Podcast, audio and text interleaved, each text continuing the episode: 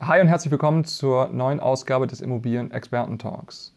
Wir sprechen heute mit Bankvorständin Theresa Dreo-Tempsch. Sie ist seit vielen Jahren im Bereich der Immobilienfinanzierung unterwegs und wir sprechen heute über gewerbliche Immobilienfinanzierung und wie stark das Thema ESG die Immobilienszene verändert und auch noch verändern wird.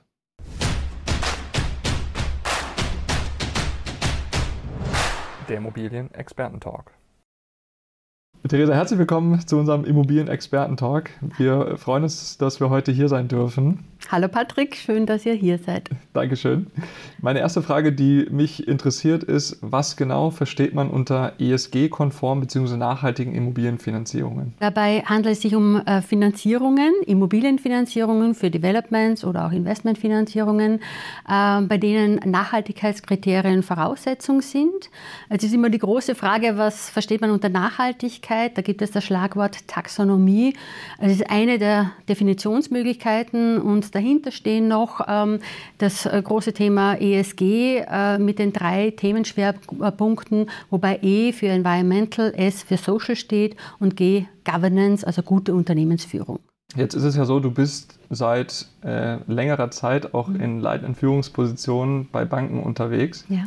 Gib uns doch mal einen Einblick, was hat sich in den letzten, ich würde sagen, fünf bis zehn Jahren in, in der Thematik ESG dann auch verändert? natürlich immer mit Blickweise äh, von, von der Bank. Ja, über ESG spricht man eigentlich erst seit einigen Jahren. Früher war das einzige Kriterium, muss man fast schon sagen, Lage, Lage, Lage bei der Immobilienfinanzierung. Jetzt kommt dieses Nachhaltigkeitsthema zunehmend rein. Das ist so spürbar seit zehn Jahren in etwa. Äh, es hat begonnen mit der Zertifizierung äh, von Immobiliengebäuden und mittlerweile ist wenn es du, aber. Wenn du sagst Zertifizierung, was genau meinst du damit? Es gibt äh, Labels, so wie beim TÜV, so kann man sich das in etwa vorstellen, gibt es auch Labels für die Immobilie, mhm. wo hier von neutraler Stelle festgestellt werden, dass es gewissen Kriterien entspricht, in Abstufungen, Gold- oder Platin-Zertifizierungen, äh, nationale und internationale Labels gibt es, wo man bestätigt bekommt, das ist nach den Kriterien der Zertifizierungsstelle ein ein nachhaltiges Gebäude. Okay, und das war vor, ich sag mal, fünf Jahren, zehn Jahren war das eigentlich noch gar nicht der Fall? ich weiß nicht genau, wann es begonnen hat. Es hat sicherlich schon vor 10, 15 Jahren begonnen, mhm. äh, über diese Zertifizierung, dass man hier gesprochen hat, dass die ähm, ja, vergeben wurden. Äh, das Thema Nachhaltigkeit in der Konsequenz, wie wir es jetzt mit ESG erleben, ist aber ein viel breiteres und das Verständnis auch ein anderes mittlerweile. Okay. Ähm, was natürlich immer spannend ist, auch zu verstehen, wo kommt denn das eigentlich her? Also mhm. ist das ein Thema, was irgendwie aus der Politik getrieben wird? Was ist denn so dein Eindruck? Das große Thema ist der Klimawandel. Mhm absolut spürbar, auch mittlerweile in Deutschland, muss man ja mittlerweile sagen. Und durch diesen Klimawandel haben sich internationale, nationale Institutionen Gedanken gemacht, wie man das hinanstellen kann. Ähm, gibt es mittlerweile Pariser Abkommen oder den Green Deal in Europa. Ja? Ähm, und auf dem aufbauend hat sich äh, die Politik Gedanken gemacht, wie man diesen Klimawandel eingrenzen kann, dieses, äh, die Klimaneutralität äh, vorantreiben kann. Und äh, daher gibt es mittlerweile immer stärker gesetzliche Rahmenbedingungen, die, die geschaffen werden, um diesen Klimawandel quasi einzubremsen. Mhm. Und wenn man so nennen will, wir sprechen sehr oft von der Regulatorik mhm. und die Regulatorik äh, pusht das Thema sehr stark, heute Maßnahmen zu setzen, um in der Zukunft nicht diese Schäden erleiden zu müssen. Welche Person steht denn hinter der Regulatorik? Sind es Politiker oder also wo, wo kommt es letztendlich her? Ist das vielleicht auch die BaFin? Was kann man sagen, also wer der Treiber dahinter ist? Für uns in der, in, äh, sehr relevant in der Finanzierung ist es vor allem die Europäische Union und die EZB, die das vorantreibt, die hier Definitionen äh, gibt, die genau uns erklärt, welche, was nachhaltig ist und was nicht nachhaltig ist. Auch nachhaltiges Wirtschaften wird hier definiert. Also für uns ist es eher die europäische Ebene, die mhm. relevant ist, aber auch in Deutschland ja, okay. gibt es natürlich. Jetzt hat man natürlich auch häufig das Gefühl, naja, es gibt da sicherlich viele auch, auch schwarze Schafe mit dabei, die sich auf die Fahne schreiben, wir sind irgendwie nachhaltig, aber eigentlich ist das mehr so ein bisschen äh, Greenwashing. Ähm, ihr als Bank seid ja sehr starker Vorreiter, mhm. Ähm, was das Thema Nachhaltigkeit angeht. Vielleicht kannst du zwei Sätze sagen, was euch denn so besonders macht ähm, für das Thema Nachhaltigkeit. Also zunächst einmal ist mir doch wichtig zu sagen, äh, Greenwashing, also da würde ich um etwas ähm, Verständnis bitten. Mhm. Das Thema entwickelt sich so derart schnell, mhm. äh, dass das, worüber wir heute sprechen, in ein, zwei Jahren wahrscheinlich belächelt wird. Ich kann es mir nur so vorstellen. Also man muss auch sagen, wann hat man die Aussagen oder wann hat man sich zu den Themen positioniert. Wir selber haben uns äh, seit 2015 mit dem Thema auseinandergesetzt, äh, wo wir das erstmals einen Green Bond begeben haben, nach ganz klaren Kriterien. Ähm, der Impuls kam eigentlich damals äh, für uns aus der Refinanzierung. Wir wollten Investoren für uns interessieren und da war das grüne Thema gerade so en vogue, ist gerade aufgekommen, haben gesagt, wir wollen ein interessantes Produkt kreieren. Mittlerweile ist es in der Branche, in der Politik überall äh, das große Thema, das unsere Branche als revolutionieren wird. Außerdem beschäftigen wir uns damit und unser Ziel ist es, der modernste Immobilienfinanzierer äh, Deutschlands zu sein. Und dazu gehört es natürlich auch äh, zum Thema Nachhaltigkeit, sich ganz klar zu positionieren und unser Portfolio im Wesentlichen auf Nachhaltigkeit zu trimmen. Natürlich ja. auch unser eigenes Tun und Handeln. Wir wollen ja heute auch versuchen, so ein bisschen hinter die Kulissen mitzublicken.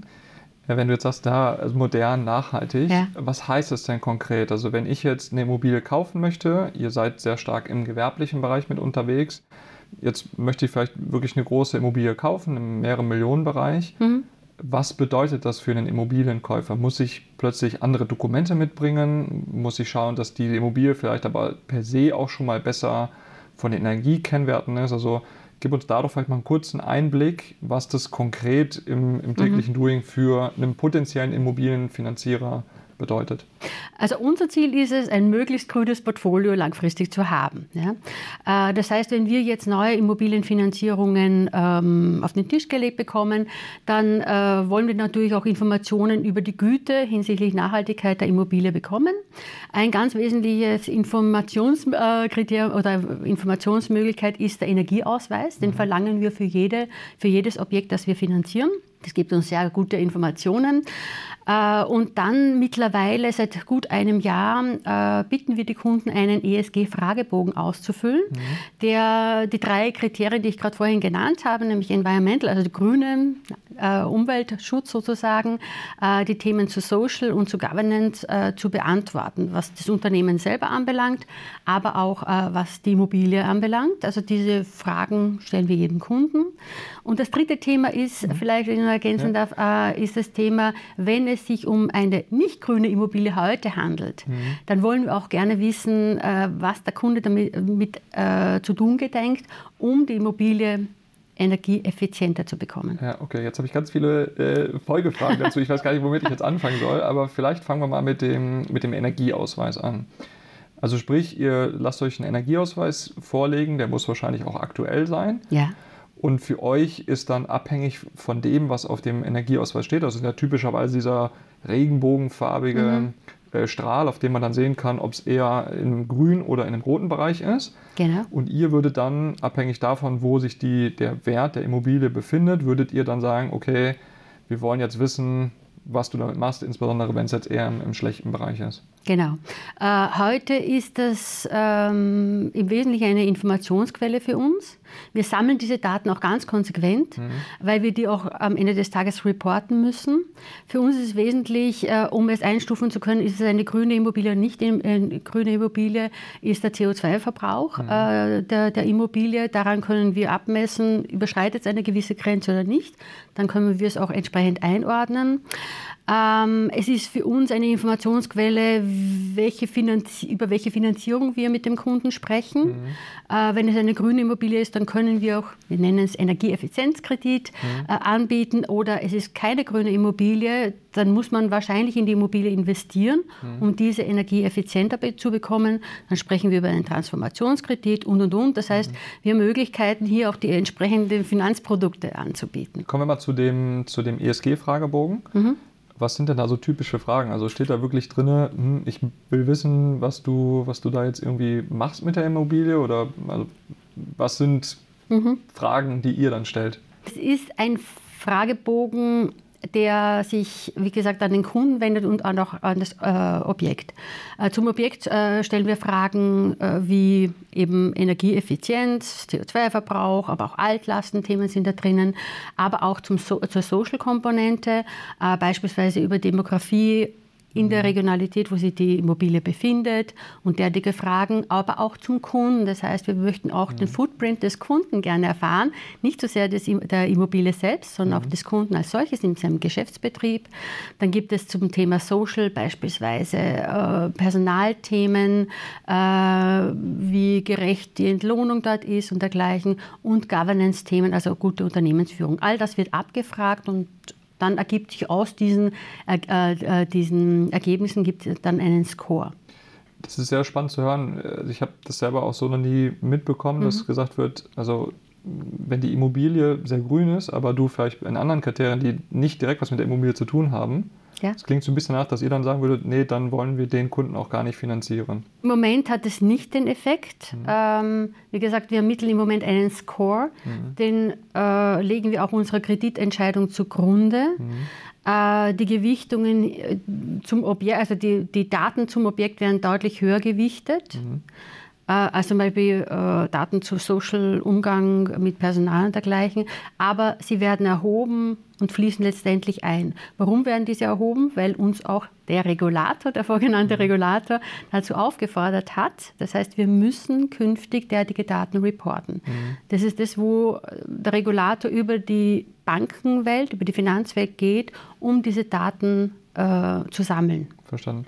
Äh, Theresa, du hast vorhin gesagt, dass ähm, es äh, unterschiedliche Kredite gibt, also den Energieeffizienzkredit mhm. und ich nenne mal den Standardkredit. Kann man das dann wirklich so sagen, dass grüne Immobilien im Vergleich zu den braunen, also die, die wahrscheinlich energetisch nicht mehr auf dem besten Stand sind, mhm. dass die von den Finanzierungskonditionen besser bzw. schlechter ausfallen? Äh, Im Moment wirkt es noch nicht so stark. Es wird sicherlich kommen. Mhm.